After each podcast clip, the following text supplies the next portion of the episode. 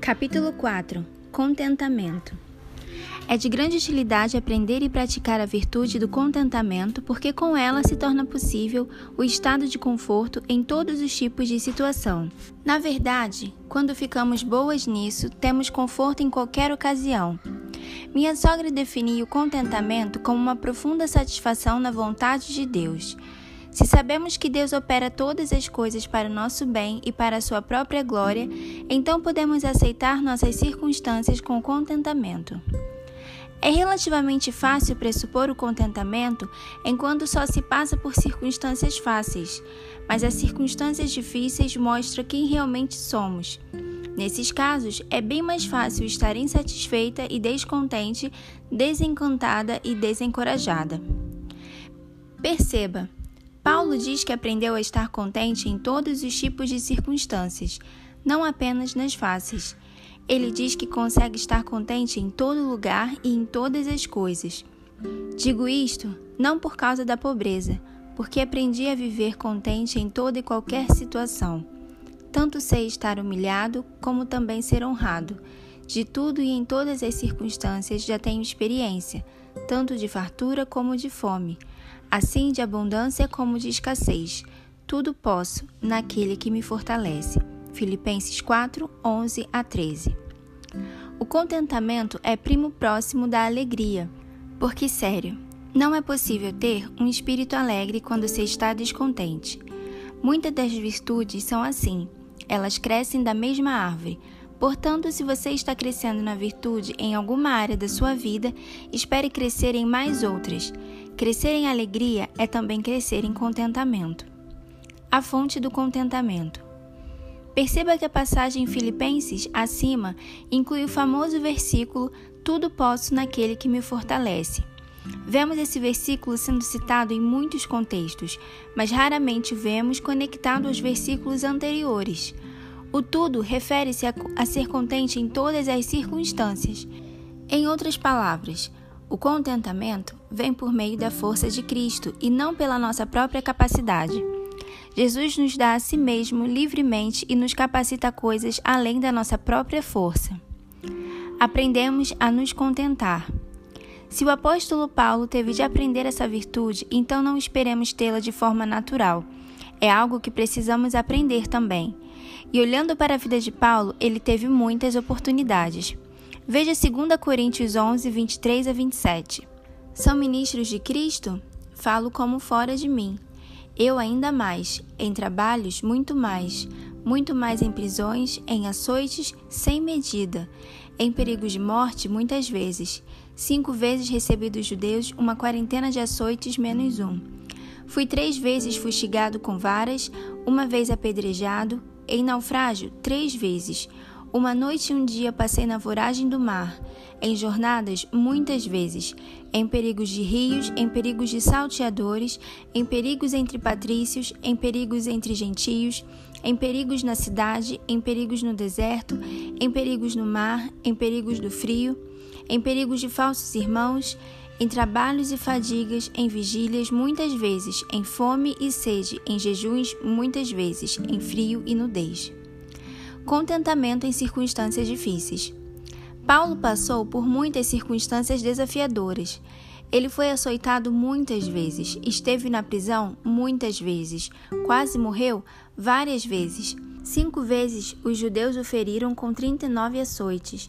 Apanhou com varas em três ocasiões, foi apedrejado uma vez, sofreu naufrágio três vezes e passou um dia e uma noite no mar. Passou por perigo constante, esteve debaixo do perigo de falsos irmãos, sofreu cansaço, dor e insônia, passou fome e sede, não teve o que comer nem o que beber, passou frio e nudez frequentes. Acredito que seja o suficiente para qualificar Paulo a falar sobre contentamento. Mas lembre, ele só encontrou contentamento por meio da força de Cristo e não na própria habilidade. Aprisionado após os açoites, Atos 16, 25. Eles e Elias oravam e cantavam louvores a Deus. Foi quando Deus enviou um terremoto e abriu as portas da prisão. O foco do contentamento é Cristo. O foco do descontentamento é o problema. Paulo e Silas estavam focados em Deus, mesmo em meio às dificuldades. Isso é o que queremos aprender a fazer. Duas fontes de descontentamento. Os sinais de descontentamento são murmuração, inveja, ira e reclamação, para nomear alguns. O descontentamento é um desejo incansável por algo além ou aquela coisa a mais. Ele está de mãos dadas com a inveja. A mulher que só tem olhos para a bênção dos outros não enxerga as próprias bênçãos e assim passa a desejar o que não é seu. Separemos quais são as duas áreas básicas da vida nas quais somos tentadas ao descontentamento. Primeiro, as coisas que temos. Seja a vossa vida sem avareza. Contentai-vos com as coisas que tendes, porque ele tem dito: De maneira alguma te deixarei, nunca, jamais te abandonarei. Hebreus 13, 5. Enquanto descontentes, olhamos para o que temos, mas sentindo algo de errado. Não é o suficiente, ou não está certo, ou não é o melhor. Mas, independentemente das circunstâncias ou posses, Deus já nos deu algo extremamente precioso. Jesus prometeu jamais deixar ou abandonar seu povo. Não importa quão difíceis as coisas estejam, saiba que Jesus está com você. De longe, esse é o melhor motivo para o contentamento. Não importa quão difícil possa ser, nosso Salvador estará ao nosso lado, fortalecendo-nos sempre.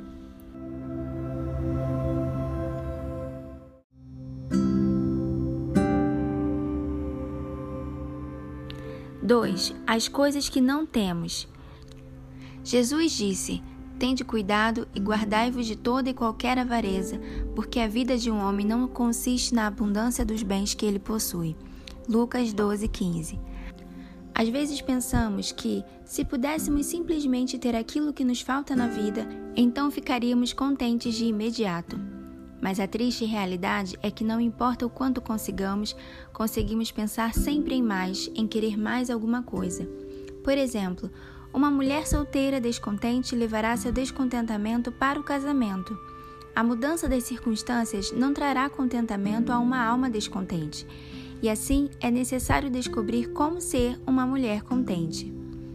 Alguns passos para aprender contentamento. Primeiro, estime a Deus por suas bênçãos e promessas.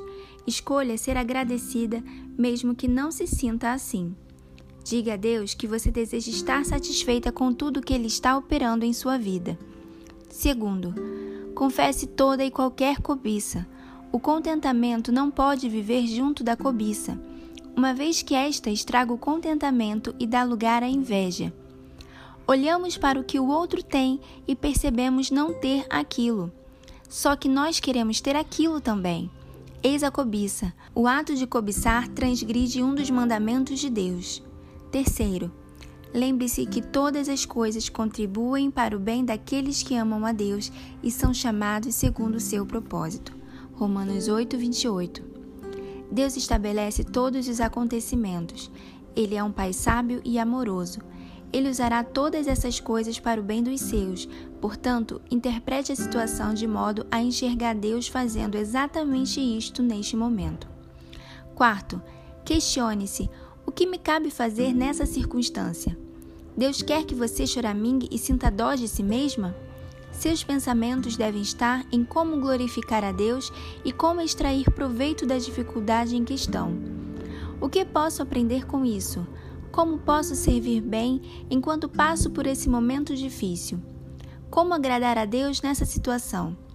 Isso ajuda a enxergar a dificuldade não como Deus fazendo algo contra nós, mas, pelo contrário, como fazendo para nós e por nós. Quinto, qual o oposto de contentamento? Murmurar e reclamar. Preste atenção em seus pensamentos e palavras. Parecem contentes? Em muitos casos, o descontentamento é pior do que a circunstância em si. Se contentes, adoçamos até mesmo a pior das situações, mas o descontentamento amarga tudo. Portanto, o contentamento pode não transformar a dificuldade, mas deixará a situação mais confortável e suportável. Sexto, seja humilde. Em vez de achar que merece algo melhor, agradeça por aquilo que você já tem. Aprenda a colocar os outros em primeiro lugar. Sétimo, mantenha sua consciência limpa diante de Deus. O pecado sempre joga lama na água para que assim você não veja as coisas com clareza. Resumindo: 1. Um, o contentamento é doce, ele melhora tudo enquanto o descontentamento só piora. 2. O contentamento nos mantém longe de muitos outros pecados, como a cobiça, a inveja, a ira, a murmuração, a competição ímpia com outras mulheres. 3. Nossas posses jamais satisfarão nossa alma, apenas Cristo pode satisfazê-la. Só Jesus consegue nos dar o tipo de satisfação tão profundo de que precisamos. 4. Contentamento nos dá vitória sobre nós mesmas Lembre-se de que a mulher cristã deve carregar sua própria cruz e morrer para si mesma. 5. A mulher que escolhe ser alegre e grata tem seu espírito aquietado e descansado em Deus. Tarefa: Liste seus descontentamentos. Faça uma coluna com as coisas que você tem e outras com aquelas que você não tem. Das que você já possui, quais a fazem uma mulher descontente? Em seguida, ore por ambas as listas, confessando o descontentamento e agradecendo a Deus por tudo que Ele tem feito em sua vida. Peça em oração para aprender a estar contente em cada uma das circunstâncias de sua vida.